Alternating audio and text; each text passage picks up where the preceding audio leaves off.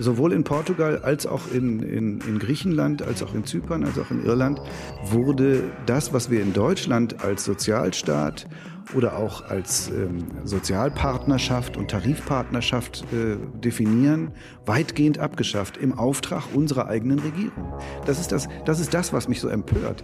Man hatte diese Troika-Beamten in diesen Ländern eine Politik durchsetzen lassen, die man im eigenen Land niemals machen will. So, eine neue Folge Jung Naiv. Wir sind beim Tagesspiegel und du bist ein altes Gesicht. Ja. Also er altes Gesicht äh, von, von Jung Naiv. Kannst du dich nochmal vorstellen? Ach so. Mein Name ist Harald Schumann, ich bin Redakteur beim Tagesspiegel und beschäftige mich viel mit Fragen wirtschaftlicher Macht hm. und wer sie gegen wen und über wen ausübt. Jetzt, jetzt habe ich gehört, du hast einen Film gedreht. Ja, wir haben fast ein Jahr lang gearbeitet an einem Film über die sogenannte Troika, also den Verbund aus Internationalem Währungsfonds, Europäischer Kommission und Europäischer Zentralbank, die im Auftrag der Eurofinanzminister die Programme, die Kreditprogramme in den Krisenländern der Eurozone überwachen. Und dich hat der Erfolg äh, interessiert oder? Also Erfolg der Arbeit der Troika? Oder was hat dich interessiert? Na, das Besondere an der Troika, da man muss man sich das so vorstellen, da reisen Delegationen von Beamten aus drei verschiedenen Institutionen im Auftrag der Eurogruppe in diese Länder und überwachen dort die Regierungen und den Staatsapparat und sagen, ihr müsst dieses und jenes tun, ihr müsst diese und jene Auflage erfüllen. Äh, sie schreiben alle drei Monate Berichte darüber mit langen Listen von noch zu erledigenden Aufgaben. Ähm, und das Besondere an diesem, an dieser Arbeitsweise ist, dass dort ja, wenn man so will, nicht gewählte Beamte gewählten Regierungen sagen, was sie zu tun und zu lassen haben. Also da wird, wenn man so will, ein ganz grundlegendes Problem von demokratischer Berechtigung aufgeworfen, ob die das überhaupt können und dürfen.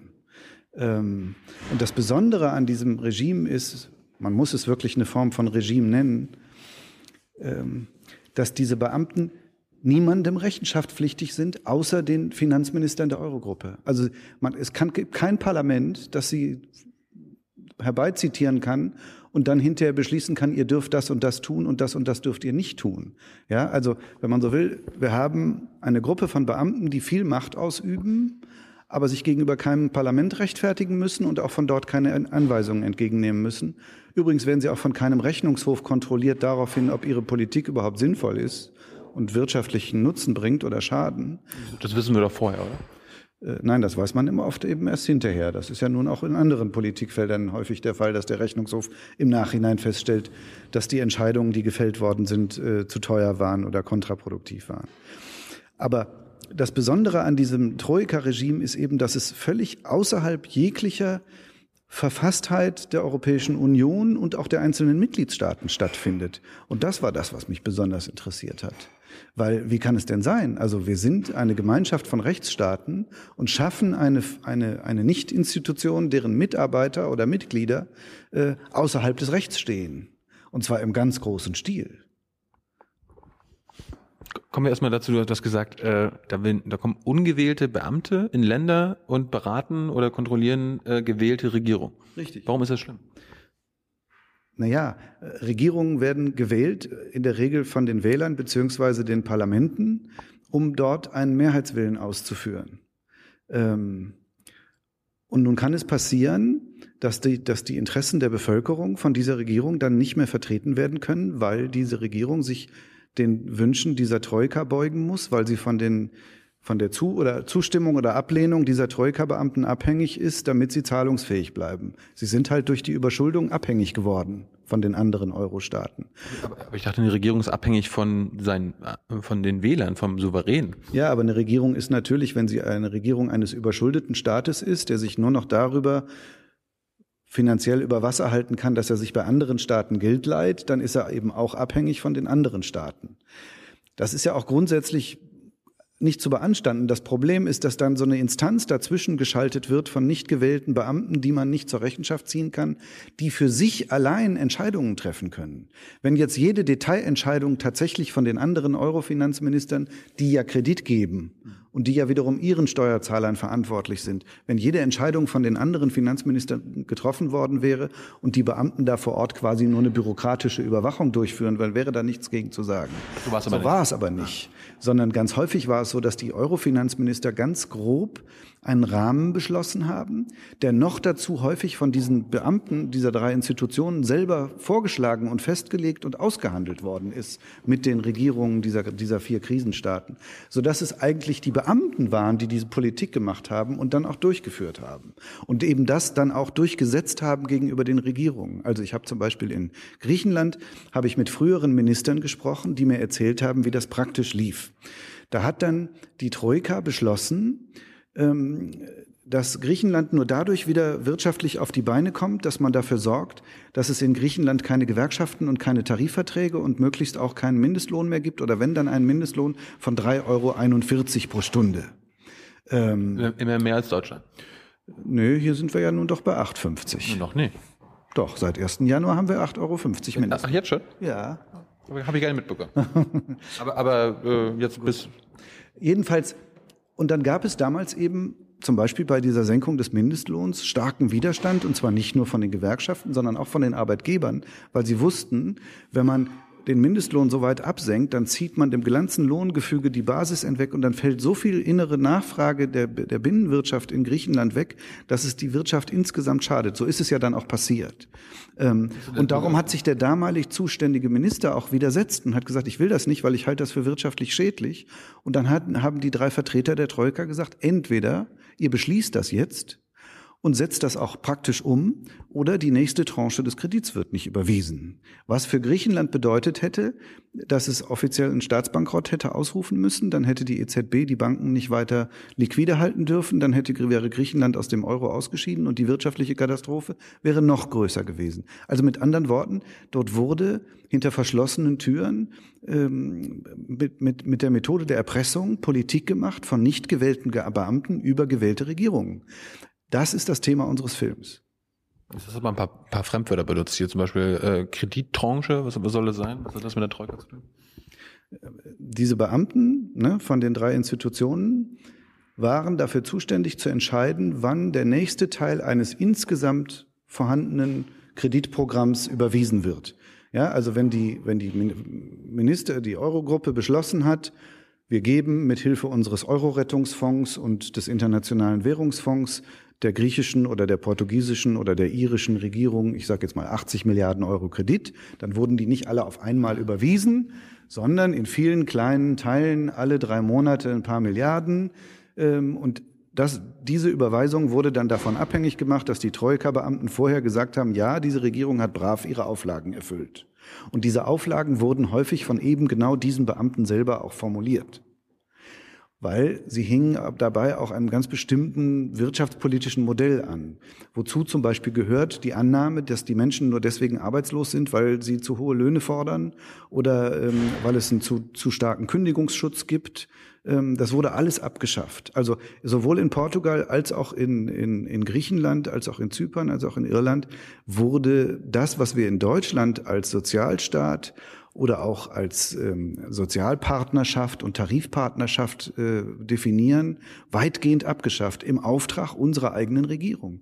Das ist das, das ist das, was mich so empört. Man hatte diese Troika-Beamten in diesen Ländern eine Politik durchsetzen lassen, die man im eigenen Land niemals machen würde. Ich, ich, ich wollte gerade sagen, waren da keine deutschen Beamten dabei, die, äh, doch, die, die sagen konnten, doch, hey, das geht doch bei uns, zwei, das wird bei uns auch nicht gehen. Zwei der drei Verhandlungsführer dieser drei Institutionen waren Deutsche. Am Ernst? Ja.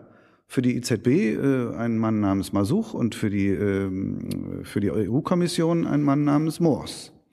Ähm, und die, die, haben, die haben in den Ländern was durchgesetzt, was in Deutschland äh, eigentlich undenkbar wäre. Ja, natürlich. Also, wobei das mit dem Arbeitsmarkt äh, ist ja nur ein Element, also ein anderes wichtiges Element. Sie haben in Griechenland durchgesetzt, dass die Ausgaben für das Gesundheitswesen insgesamt sechs Prozent der gesamten Wirtschaftsleistung des Landes nicht überschreiten dürfen.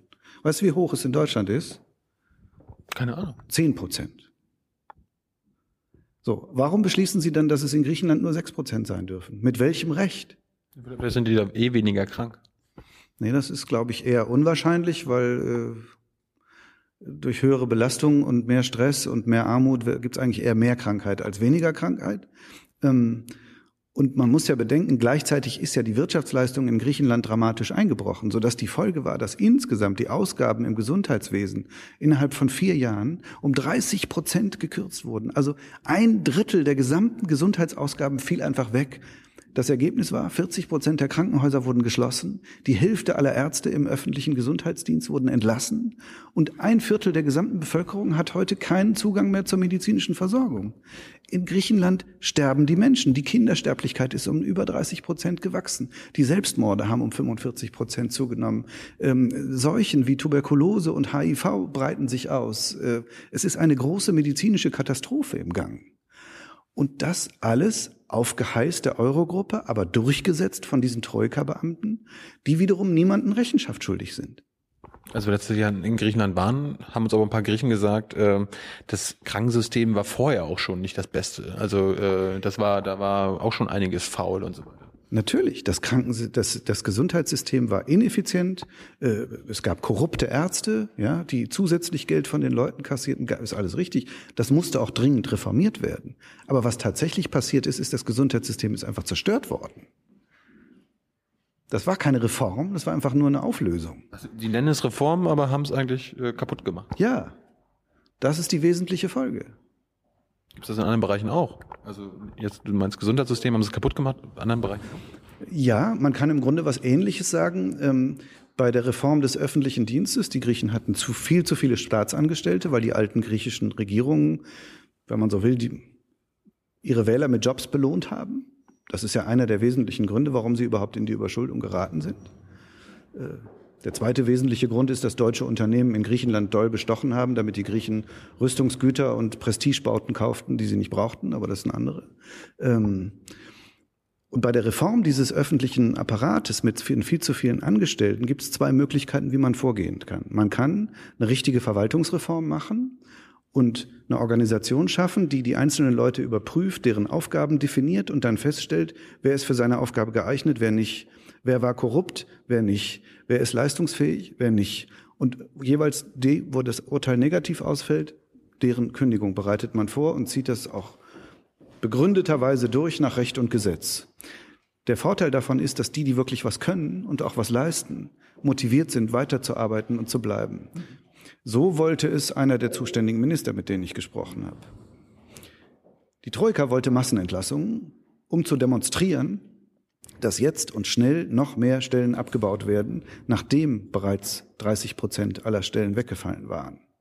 Ne? Nachdem bereits von einer Million Angestellten des griechischen Staates 300.000 durch Nichtverlängerung von Verträgen und Frühverrentung und so weiter rausgedrängt worden waren, wollten sie Massenentlassungen und haben das auch dann durchgesetzt, woraufhin der Minister, der eine anständige Verwaltungsreform machen wollte, zurückgetreten ist. Man konnte das dann bei uns in der Berichterstattung an kleinen Dingen ablesen, zum Beispiel, dass von einem Tag auf den anderen der gesamte öffentliche Rundfunk geschlossen werden sollte und äh, über 2000 Leute dann dabei entlassen wurden.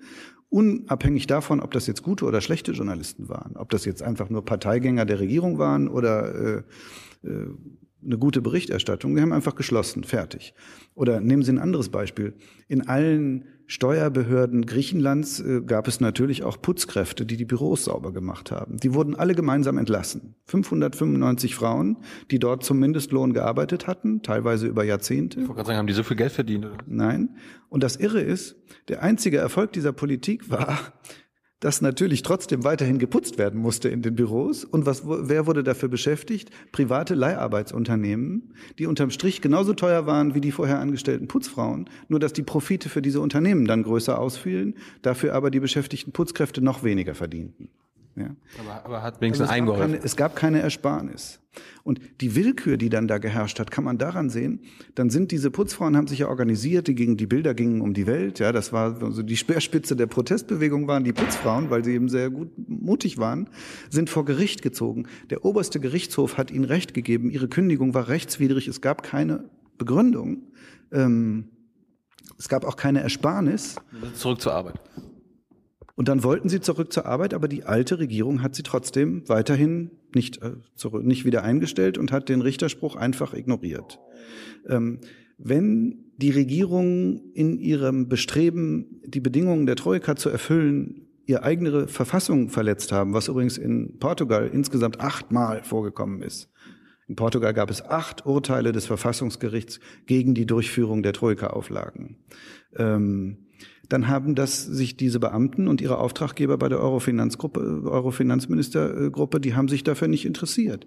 Ähm, ich habe sogar einen internen Bericht des Vertreters der EU-Kommission in, in Lissabon, äh, wo er sich darüber mokiert, dass die höchsten Richter des Landes äh, doch im Grunde Politaktivisten in eigener Sache wären weil sie auch zum öffentlichen Dienst gehören. Aber also den war ich. Meine, das muss man sich mal vorstellen. Ja. Wenn die EU-Kommission sich trauen würde, ja, die Karlsruher Verfassungsrichter als Politaktivisten zu diffamieren oder zu beleidigen, ja, dann würde die Bundesregierung in Brüssel auflaufen und würde dafür sorgen, dass diese Kommission gestürzt wird. Wenn die gleichen Leute das aber in den abhängigen Krisenländern machen, dann geht das völlig ungesehen durch.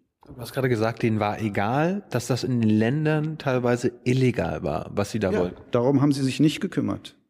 Warum, das, warum, warum, kann, warum kann dir das, das egal sein? Das ist ja auch das Verrückte. Man sieht das ja, also als dann jetzt in Griechenland diese neue Regierung gewählt wurde, dann haben die gesagt, wir wollen die Leute wieder einstellen, die nach dem Urteil unserer Gerichtshöfe illegal entlassen wurden. Daraus wurde dann in der Berichterstattung und auch in der Stellungnahme der Bundesregierung und anderer Regierungen der Eurogruppe gemacht, die wollen alle Reformen wieder rückgängig machen. Dabei wollten sie einfach nur den Rechtsstaat wieder einführen. Sich an Gesetze halten. Ja, ja. Und das ist, das ist das, was ich so bizarr finde an dieser ganzen Lage und was ich allerdings auch für extrem gefährlich halte, wenn ich das mal sagen darf. Weil das Schlimme, was, was jetzt im Moment gerade passiert, ist doch, dass demonstriert wird, europaweit demonstriert wird. Entweder wir kriechen bei den Deutschen zu Kreuze und machen, was die wollen, oder aber die setzen Himmel und Erde in Bewegung, um die Länder wirtschaftlich scheitern zu lassen. Das ist die beste Wahlkampfhilfe für Marine Le Pen und die Rechtspopulisten in Frankreich, die sie sich überhaupt vorstellen können. Weil damit können sie hausieren gehen bei der nächsten Wahl und können sagen, wir müssen uns unabhängig von den Deutschen machen. Das heißt, wir müssen raus aus diesem Europa. Das wäre der Anfang vom Ende der europäischen Integration, wenn Marine Le Pen die nächste Wahl in Frankreich gewinnt. Ja, dann verlieren wir die gesamten Fortschritte auf europäischer Ebene der letzten 30 Jahre. Davor fürchte ich mich. Und genau deswegen kämpfe ich so gegen dieses Troika-Regime und gegen diese ungeheuerliche nationale Arroganz. Jetzt bist du auch ein Aktivist. Jetzt bin ich im gewissen Sinne Aktivist, weil für dieses Europa und das, was da erreicht worden ist, lohnt es sich wirklich zu kämpfen. Ich meine, du bist noch jung, ja? Ich habe noch erlebt, wie das war, als Europa richtig gespalten war. Ich habe diese Ost-West-Spaltung noch im Kopf. Ich bin noch musste noch überall neue, neues Geld kaufen, ja, wo ich von den Banken über Ohr gehauen wurde. Ich musste äh, überall mit einem Pass hinreisen, äh, eine Grenzkontrolle nach der nächsten. Ähm, es war es war Europa war nicht frei ja, für, für in vielen, in den ersten Jahrzehnten meines Lebens. Und deswegen, ich empfinde es als ungeheuren Fortschritt, was in Europa passiert ist in den letzten 30 Jahren. Und ich sehe, dass das jetzt unbesehen und, und nur aufgrund von nationaler Borniertheit äh, riskiert wird. Das macht mir richtig Angst und ich gebe zu, da werde ich parteiisch, da werde ich auch wütend, weil es, weil es das überhaupt nicht wert ist. Und das, das Schlimme an dieser Politik gegenüber diesen Krisenländern ist ja, dass dort unterstellt wird, es sind allein die Bürger dieser Länder und die Regierungen und Politiker dieser Länder sind allein schuld an der Misere, die entstanden ist mit der Überschuldung. Wenn man sich aber die Geschichte der Überschuldung anguckt, dann gab es natürlich immer eine Mitverantwortung auch von hier von uns aus oder von Frankreich aus oder von Großbritannien aus. Wer hat denn diesen korrupten, äh, unsoliden Regierungen in, in Athen viel zu lange Kredit gegeben? Es waren deutsche und französische und britische und amerikanische Banken in erster Linie. Ja? Wer hat denn in Griechenland bestochen wie wild? Siemens, Rheinmetall, Thyssen. Ja? Ähm, wer hat denn den Immobilienboom in Portugal und Irland finanziert? Deutsche Investoren und deutsche Anleger. Ja? Obwohl sie hätten wissen müssen, dass es absurd ist, wenn die Immobilienpreise innerhalb weniger Jahren um mehrere hundert Prozent steigen. Ja? Ähm, wer hat denn die Iren gezwungen, alle Gläubiger ihrer Pleitebanken auszuzahlen? Obwohl sie das nicht wollten. Sie haben anfänglich eine Garantie ausgesprochen, aber nach zwei Jahren wollten sie die Garantie zurückziehen. Und dann hat die EZB sie gezwungen, es zu tun. Und auf einen Schlag hatte, Irland 80 Milliarden Euro mehr Schulden. Und an wen flossen diese 80 Milliarden? An Investoren aus Deutschland und Frankreich in erster Linie. Diese Mitverantwortung für die Misere in den Schuldenstaaten wird von der hiesigen Politik komplett ignoriert. Warum, warum machen Sie das? Warum ignorieren Sie das? Weil es so natürlich viel leichter zu verkaufen ist. Man muss sich doch nur mal vorstellen, damals, als das alles losging, im Frühjahr 2010, hätte der damalige Finanzminister gesagt, Wer war das? Ich war auch damals schon, Herr Schäuble. äh, hätte gesagt, also wir müssen den Griechen jetzt leider 80 Milliarden Euro Kredit geben, weil wenn wir das nicht tun, dann ist Griechenland insolvent und dann verlieren unsere Banken 17 Milliarden, die französischen Banken verlieren 20 Milliarden, die britischen Banken verlieren 20 Milliarden und so weiter. Das bringt das ganze europäische Finanzsystem dermaßen durcheinander, das können wir nicht riskieren. Also müssen wir die Griechen jetzt irgendwie solvent halten. Eigentlich sind sie pleite, aber wir tun jetzt einfach mal so, als hätten sie nur vorübergehend Liquiditätsschwierigkeiten. Das, so ist es objektiv gewesen. Ja? Das hört sich wie Varoufakis an. Es war so. Also. Also, das ist auch nicht zu bestreiten. Äh, wir haben damals auch nicht nur Varoufakis, das haben ganz viele Ökonomen so gesehen. Man hat sich Zeit gekauft. Man kann ja vielleicht sagen, okay, wir mussten, das Bankensystem war noch labil, das, man darf nicht vergessen, 2010 war die letzte Finanzkrise gerade erst zwei Jahre her, viele Banken waren angeschlagen. Unter Umständen hätte es eine Systemkrise gegeben, die man nicht riskieren konnte. Aber wenn man den Menschen die Wahrheit gesagt hätte, dann hätten die gesagt, oh Moment mal, das ist doch eigentlich unser Geld. Wir gehen jetzt in Haftung für ein eigentlich bankrottes Griechenland. Ähm, und die Profiteure sind die, die in Griechenland falsch investiert haben. Können wir uns das Geld nicht dann doch langfristig über eine Sonderabgabe, Vermögensabgabe, eine Finanztransaktion, also wir müssen uns das Geld schon irgendwie wiederholen von denen, die davon profitieren. Stattdessen hat man das aber alles verschwiegen und hat den Leuten gesagt, wir helfen großzügig den, den Griechen, damit die, ne, damit denen nicht so schlecht geht. Und dafür müssen sie aber jetzt mal endlich ordentlich sich ordentlich reformieren. Und deswegen machen wir Auflagen. Ja? Und darüber hat sich Frau Merkel ja dann als als, als Vertreterin deutscher Tugenden in Europa verkauft. Und, und das war ja dann auch ein sehr erfolgreiches Konzept, weil die, die große Mehrheit der Deutschen glaubt ja dieses Märchen. Ja. Du hast, gesagt, du hast gesagt, die haben Zeit gekauft. Wofür dann? Zeit gekauft, damit sich die privaten Gläubiger dieser überschuldeten Staaten zurückziehen konnten und die Schulden, die sie, die diese Staaten bei den privaten Gläubigern hatten, wurden dann ersetzt durch Schulden, die sie bei anderen Staaten, sprich bei uns, bei anderen Steuerzahlern hatten. Also die private Verschuldung wurde durch öffentliche Verschuldung ersetzt. Die privaten Gläubiger waren wer? Ja, deutsche Investoren, deutsche Anleger, deutsche Banken, Deutsche Versicherungskonzerne haben sich nach und nach ausgezogen aus all diesen Ländern. Also indem gesagt wurde, wir müssen die Griechen retten, wurde quasi einfach nur die Investitionen von Deutschen gerettet? Zum Beispiel? Ja, natürlich. Das war der Clou bei der ganzen Geschichte. Und das Verrückte ist, das ist wirklich eine, also man glaubt es ja nicht. Die Experten des Internationalen Währungsfonds über deren politische Konzepte man streiten kann. Aber was man sicher sagen kann, ist, sie haben viel Erfahrung, weil der IWF managt nun Staatsverschuldungskrisen seit den 70er Jahren. Ähm, als die nach Griechenland kamen, sich die Situation anguckten, machten sie eine Übersicht und stellten fest, dieser Staat ist so hoch verschuldet, es hat keinen Zweck, neues Geld zu verleihen, solange nicht vorher ein Schuldenschnitt stattfindet, weil es wird nicht zurückzahlbar sein. Der IWF darf aber Kredite nur vergeben, jedenfalls nach seinen bis dahin geltenden Regeln, wenn die eigenen Fachleute zu der Meinung kommen, dass die Kredite fristgemäß zurückgezahlt werden können. Aber er hat doch gerade, das heißt, eigentlich er, er, hätte doch, er hat doch gerade gesagt, dass es nicht geht. Eigentlich hätte damals das Exekutivdirektorium, sprich die Chefs des IWF, die Mitgliedsländer, beschließen müssen, nein, nach unseren eigenen Regeln dürfen wir Griechenland keinen Kredit geben, bevor es nicht einen Schuldenschnitt für Griechenland gibt. Das wollten aber die Europäer nicht. Und die Amerikaner wollten es im Grunde auch nicht, wegen des Risikos für das europäische Finanzsystem und den weiteren Wellen. Und darum haben sie einfach mal über Nacht ihre eigenen Regeln außer Kraft gesetzt und haben irgendwo verborgen auf Seite 57 eines 146 langen Seiten Berichts zu Griechenland einen Passus eingefügt, dass auch wenn es Zweifel an der Schuldentragfähigkeit gibt, aus systemischen Gründen man doch Kredit geben dürfe. Schön. Und das haben dann die Europäer und Amerikaner mit Mehrheit äh, in, im, im Vorstand des IWF durchgesetzt.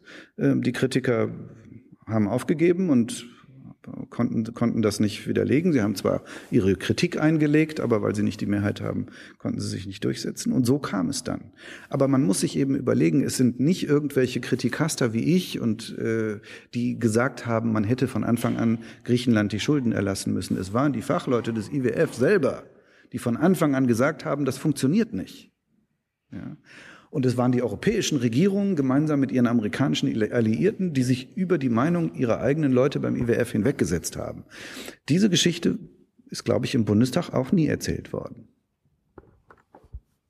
Kannst du mal kurz nochmal sagen, wie diese Troika überhaupt entstanden ist? Also muss ja irgendeiner mal irgendwann gesagt haben, komm, wir packen mal, wir lassen mal die EZB, wie war das, EU-Kommission und den IWF da das mal zusammen machen. Also, da muss ja auch mal irgendeiner auf die Idee gekommen sein. Das ist, das ist im Frühjahr 2010 dadurch entstanden, dass die europäische, Europäer zusammensaßen und merkten, wir müssen Griechenland Kredit geben, wenn wir das System stabil halten wollen und unsere Banken retten. Es aber keinerlei Expertise auf europäischer Ebene gab, wie man solche Krisen in Staaten managt. Und darum, soweit ich mich erinnere, war damals der Vorschlag aus der Bundesregierung, dann lass uns doch den Internationalen Währungsfonds mit ins Boot holen, dann haben wir die richtigen Berater dabei. Mhm. Ähm, für uns selber in unserem eigenen Auftrag nehmen wir natürlich unsere EU-Kommission, die dabei auch lernt, wie man sowas macht.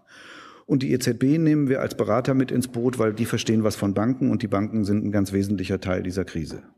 Und dann, so kam das zustande. Und dann wurde bei den ersten, beim ersten Vertrag mit Griechenland, äh, mit dem schönen Titel Memorandum of Understanding, also Einverständniserklärung, ähm, wurde festgelegt, dass die Vertreter dieser drei Institutionen als Kontrolleure eingesetzt werden und dort alle drei Monate antanzen und ihre Berichte schreiben. War denn allen klar, dass das, was du jetzt äh, beschrieben hast, was in den letzten fünf Jahren da passiert ist, welche Macht die eigentlich haben, war das schon vorher? Nein, das war zu dem Zeitpunkt überhaupt nicht klar, weil ja keiner ahnen konnte, dass sich das so lange hinziehen würde. Also am Anfang war das wirklich nur so gedacht, dass die das eben so überwachen, so wie der IWF das schon immer gemacht hat. Also Staaten, die beim IWF Kredite nehmen, wurden schon immer so unter Kuratel gestellt und es gab schon immer die riesige Kritik am Internationalen Währungsfonds, dass das, dass er eine Macht ausübt, die keinerlei parlamentarischer Kontrolle unterliegt und so weiter. Das Interessante ist, weil es den IWF, diese Kritik am Internationalen Währungsfonds seit Mitte der 70er Jahre gibt von Opposition und, und Kritikern und so weiter, ist ausgerechnet der IWF hat für sich selber wenigstens interne Kontrollinstitutionen geschaffen. Es gibt zum Beispiel eine unabhängige Auswertungsbüro. Und das Interessante ist, dieses unabhängige, diese unabhängige Auswertungsabteilung, die wirklich unabhängig ist, hat bereits 2012 einen ausführlichen Bericht über das Griechenland-Programm geschrieben, wo sie reingeschrieben haben, Ihr habt mit falschen Faktoren gerechnet. Das Wesentliche, was ihr erreicht habt, ist private Verschuldung durch öffentliche Verschuldung zu ersetzen. Und ihr habt die wirtschaftliche Misere Griechenlands verschlimmert, anstatt Griechenland äh, zu helfen, zu sanieren. Das haben die IWF-Leute in ihren eigenen internen Evaluierungsberichten geschrieben. Das wurde dann auch veröffentlicht. Aber die Euro-Finanzministergruppe war überhaupt nicht bereit, irgendwelche Schlussfolgerungen aus diesem IWF-Bericht zu ziehen. Die haben Tunnelblick gehabt. Sie haben einfach eisern weitergemacht, so als ob gar nichts passiert wäre. Und Griechenland ist immer weiter in die Misere gerutscht. Und übrigens Portugal auch. Also die Behauptung, Portugal sei jetzt auf dem richtigen Weg. Und übrigens auch Spanien, die haben kein Troika-Programm, sondern die haben nur ein Programm mit der EU-Kommission. Ähm, es stimmt einfach nicht. Also diese Länder bluten aus, äh, die, Besten wandern aus und dadurch verlieren sie auch an, an, an Produktivitätspotenzial. Aber die kommen ja. zu uns. Äh, ja, aber auch hier machen gut ausgebildete Spanier haben ein Riesenproblem mit der deutschen Sprache. Ähm, deswegen haben wir große Integrationsprobleme.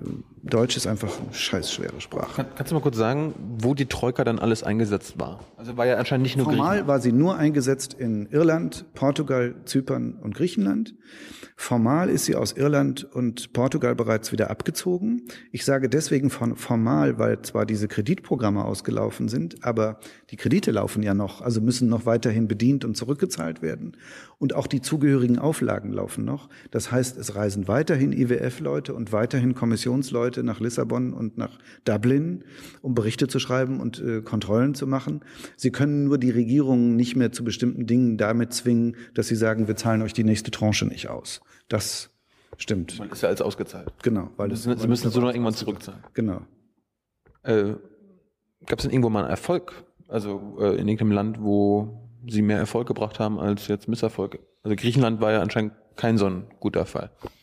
Ähm, wenn man so will, den Iren ist es nach zwei Jahren gelungen, dieser Falle relativ schnell wieder zu entkommen. Also der Falle, die daraus entsteht, dass man in zu kurzer Zeit einen zu großen Anteil des Staatshaushaltes kürzt und dadurch die Wirtschaft mehr schädigt, ähm, als man einsparen kann. Wie haben Sie das gemacht? Ähm, Irland hatte bereits eine große funktionierende Exportindustrie und konnte deswegen innerhalb kurzer Zeit mit Hilfe auch gesunkener Löhne ähm, die Exporte drastisch ausweiten, so dass die wegfallende interne Nachfrage durch externe Nachfrage, sprich durch Exporte nach Kanada, Australien, Amerika, den Rest der Welt äh, ausgeglichen werden konnte, so dass äh, in, in Irland tatsächlich in den letzten zwei Jahren die Wirtschaft wieder gewachsen ist und auch tatsächlich neue Jobs geschaffen wurden. Allerdings nicht unbedingt für die, die vorher ihre Jobs verloren hatten. Also auch Griechenland, äh, Irland hat eine riesige Auswanderungswelle, die größte seit dem 19. Jahrhundert. Die, die haben doch wahrscheinlich, die haben wahrscheinlich auch diese, die waren, waren die nicht berühmt für ihre Steuerschlupflöcher? Die haben sie wahrscheinlich auch gestopft. Da nee, nicht. Das ist ja, nein.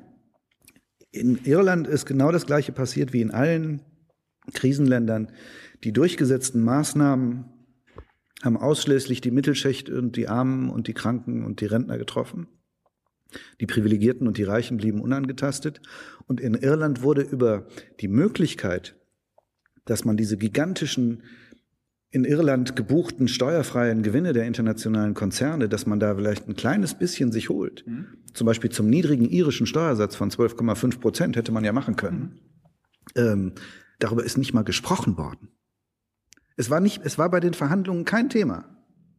Dabei muss man sich wie, überlegen. Wie kann das denn kein Thema Nach den, nach den Angaben eines der Ökonomen in Irland, mit denen ich gesprochen habe, immerhin von der Dublin University, also ein angesehenes äh, Wirtschaftsforschungsinstitut, der hat ermittelt, dass allein die amerikanischen Konzerne, die in Irland Filialen haben, pro Jahr dort 40 Milliarden Euro aus ihren europäischen Geschäften steuerfrei einnehmen.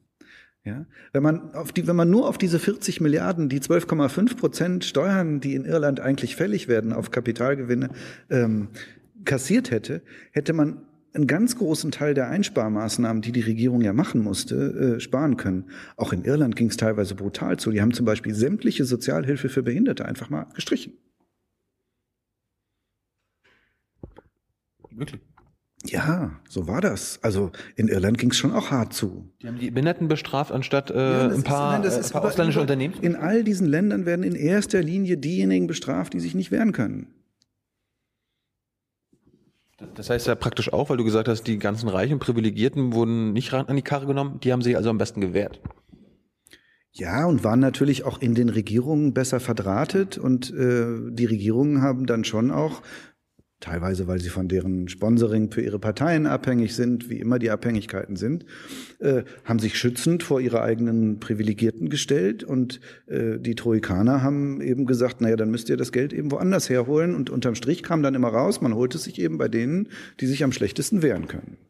Und besonders krass war das natürlich in Griechenland, da ist ja nun bekannt und darüber wird ja auch seit eh und je berichtet, dass dort die, die Reichen und Privilegierten fast keine Steuern zahlen oder gar keine, die Räder sogar per Verfassungsrecht von der Besteuerung ausgenommen sind und zwar nicht nur die ihrer Unternehmen, das ist bei uns auch so, ne? die Reedereien zahlen auch bei uns keine richtigen Steuern aber immerhin die privaten Einnahmen und die Privatvermögen der hiesigen Räder unterliegen dem normalen Steuerrecht. In Griechenland sind sogar die Privateinnahmen und die Privatvermögen der Räder steuerfrei. Ähm, ich werde griechische Räder irgendwann. Das wäre geil, ne? Das wäre doch was für dich. Im Ruhestand irgendwann. Ja, im Prinzip ja. Allerdings brauchst du doch erhebliche Mengen Kapital, über die ich leider nicht verfüge. So ein so ein Schiff ist schon ganz schön teuer, ne? Ja? Wenn man dann so ein paar Dutzend davon haben möchte, wird's richtig teuer. Ähm, der springende Punkt ist, an diesen Steuerprivilegien für die Reichen wurde nicht wirklich gearbeitet, weil die Regierung, die da gewählt worden ist, ähm, oder beide Regierungen, es waren ja erst welche von den angeblichen Sozialdemokraten, dann war es die Konservativen, dann waren es beide zusammen, ähm, die waren halt so eng mit diesen sogenannten Oligarchen, mit diesen reichen Klicken verbandelt, äh, dass die da nichts machen wollten. Und das hat die Troika dann auch durchgehen lassen. Ne? Das ist eben das Interessante. Also als es Widerstand gegen die Senkung des Mindestlohns gab, gab es richtig Erpressungssituationen im Kabinett. Dafür habe ich Zeugenaussagen, das ist belegt. Ähm, als es Widerstand gab gegen die Besteuerung der Reichen, also das stand formal in dem Programm der Troika, stand, die Steuerverwaltung muss effektiv gemacht werden und es muss vor allem bei den höheren Einkommen und bei den Vermögen muss äh, zugegriffen werden. Das war formal auch Troika-Programm, wurde aber nicht durchgeführt. In diesem Zusammenhang gab es aber nicht solche Erpressungssituationen, sondern das hat man dann eben geduldet. Und ich habe den, den wenn man so will, den Generalsekretär der Eurogruppe, der, der, der die Arbeit der Eurofinanzminister äh, koordiniert und habe den gefragt, sag mal, warum warte denn mit eiserner Hand haben Sie durchgesetzt, dass der Mindestlohn gesenkt wird? Warum wurde nicht mit der gleichen eisernen Hand durchgesetzt, dass entsprechende Steuern bei den Reichen erhoben werden? Und dann sagte er, ja, das sind die politischen Präferenzen, die gewachsenen politischen Präferenzen des griechischen Steuersystems. Jedes Land hat das System, was dort so entstanden ist, so wie in Dänemark und Deutschland. Das war seine Antwort.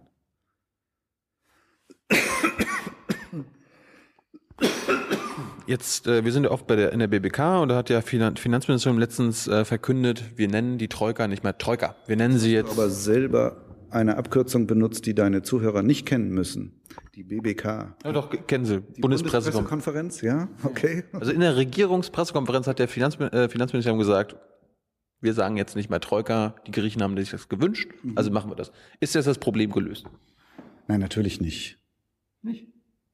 Naja, wieso ist doch egal, ob man dem Kind nur einen anderen Namen gibt, ob man es statt Troika nun einfach nur diese Institutionen nennt. Ach, die haben es nur um. Äh, der Begriff Troika ist sowieso kein amtlicher Begriff, sondern der ist von griechischen Journalisten erfunden worden, weil sie nicht jedes Mal alles ausschreiben wollten. Das äh, kostet ja allein drei Zeilen, wenn man alle Institutionen ausschreibt jedes Mal. Das ist das Einzige, was die deutsche Regierung geändert hat. Äh, Dass dieser Begriff nicht weiter verwendet wird. Und, äh, aber an dem anderen, an dem ganzen Prinzip, der, diesem ganzen Konstrukt hat sich bisher nichts geändert.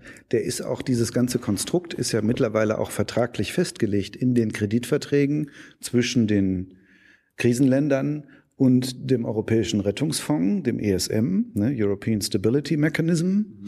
Ähm, da ist festgelegt, dass diese drei Institutionen die zugehörigen Konditionen und deren Umsetzung überwachen. Deswegen, wenn man das wirklich als Konstruktion auch abschaffen wollen würde, müsste man schon auch diesen Vertrag ändern. Das wäre der nächste Schritt. Das wäre der nächste Schritt. Das Europäische Parlament hat es im Prinzip auch gefordert. Ne? Also kurz vor den Wahlen hat die konservativ-liberale Mehrheit im Europäischen Parlament gemerkt, dass das vielleicht ja doch in einigen Ländern wahlwirksam sein könnte, dass sie da jahrelang ihre Arbeit nicht gemacht haben als Parlament und haben dann nochmal schnell in drei Monaten so eine kleine Untersuchung gestartet, wo dann rauskam, aha, ja doch, es mangelt so ein bisschen an demokratischer Legitimität und so. Nein, das haben sie schon auch deutlich benannt. Der Bericht hat schon gesagt, dass es eigentlich eine undemokratische Institution ist und hat deswegen gefordert, wir brauchen einen europäischen Währungsfonds, dessen Beamte, also dessen Exekutive ganz normalen Regeln des demokratischen Betriebs äh, unterliegt und deswegen gegenüber dem Rechnungshof und natürlich auch gegenüber dem Parlament rechenschaftspflichtig ist. Ähm, das haben sie mal dann so gefordert und das war's dann. Nach der Wahl wurde da nicht mehr viel drüber geredet. Ähm, ist ja auch schwierig, weil dafür müssen die europäischen Verträge geändert werden.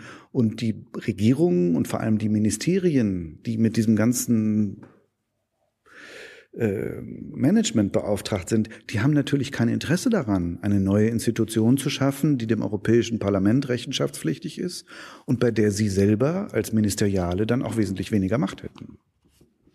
Ich habe mich als gerade gefragt, angenommen, das wäre jetzt alles demokratisch und so weiter, äh, würde vielleicht nicht trotzdem genau dasselbe rauskommen, weil die, weil die, wenn was Deutschland, deutsche Bevölkerung sagt so, ja, also genau das, was die, äh, was die da fordern, glaubst du nicht? Naja, also jetzt lass uns ruhig mal durchspielen. Ja. Angenommen, dieser dann europäische Währungsfonds würde in einem neuen Krisenland vorschlagen, jetzt begrenzen wir einfach mal die Gesundheitsausgaben auf sechs Prozent der Wirtschaftsleistung.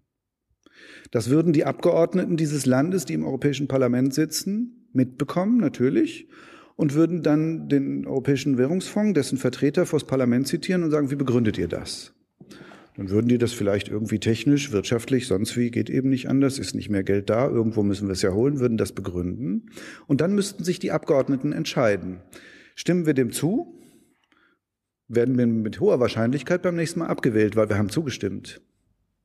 Äh, wir müssten einen politischen Preis für dieses Programm zahlen. Das ist der Unterschied zwischen Demokratie und Diktatur. und äh, zum Schluss interessiert mich, du hast äh, vorhin gesagt, äh, es gab Momente oder es gibt Momente, wo nicht immer die Wahrheit gesagt wird, also von der Politik oder in den Medien und so weiter. Ich habe ja nicht früher gelernt, das passiert nur im Krieg. Also wenn, wenn, wenn, Krieg herrscht, dann muss, dann, dann muss, dann muss, dann wird, dann muss nicht die Wahrheit gesagt werden. Herrscht ein Krieg jetzt oder was?